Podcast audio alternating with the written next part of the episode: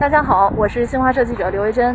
目前我所在的位置呢是天津市津南区双林街道的一处社区内，在天津市划定的风控区、管控区和防范区这三区内呢，目前这个小区是位于防范区的范畴。按照现在的防疫政策，我们是持有四十八小时内的核酸阴性证明和健康码的绿码，就可以在社区内和社区周边进行活动。但是，一方面呢，要做好自我健康的监测工作；另外呢，也是非必要是不能离开防范区的。目前，社区内共有八位社区工作人员、数位医务工作者与社区内党员、志愿者一百余人组织引导核酸筛查工作，优先检测六十五岁以上老人、六岁以下儿童、孕妇及残障人士等特殊群体。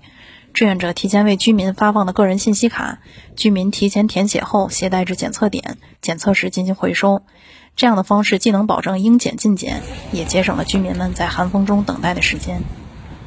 我所在的这栋楼呢，是刚刚做完核酸检测的工作。这次确实速度也是比上次还要更快一些，基本上只用了十几分钟呢，就把整个这个流程做完了。另外也是非常方便，就只要携带身份证，然后扫描身份证就可以录入个人信息。这一趟做下来呢，觉得最辛苦的确实还是社区的工作者和一线的医护人员。刚刚也是看到他们一直是在连轴转。二零一四，将每家每户的信息呢，提前由我们的志愿者逐家逐户进行了登记，然后又做到了不落一人不落一户。进门请测温扫码。有很多网友担心我们身在封管区、防范区，物资供应是不是充足？从这几天的情况看，小区里的几家超市进货都很正常。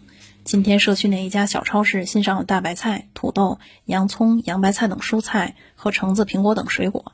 酸奶、零食、方便面等也非常齐全，不少蔬菜的价格在两到三元一斤，价格变化不大。刚刚呢，也是在社区门口拿到了今天早上订购的药品。目前呢，社区是和我们区域内的这个药房进行了一个提前的联络和沟通。如果要是居民有用药的需求的话呢，可以电话进行订购，然后每天会有一个统一的时间，嗯，由商家把大家需要的这个药统一送到社区正门，然后大家再自行进行领取。开小区，大家积极配合核酸检测。现在到了晚间，我已经完成了今天的采访工作，开始整理手头的稿件素材了。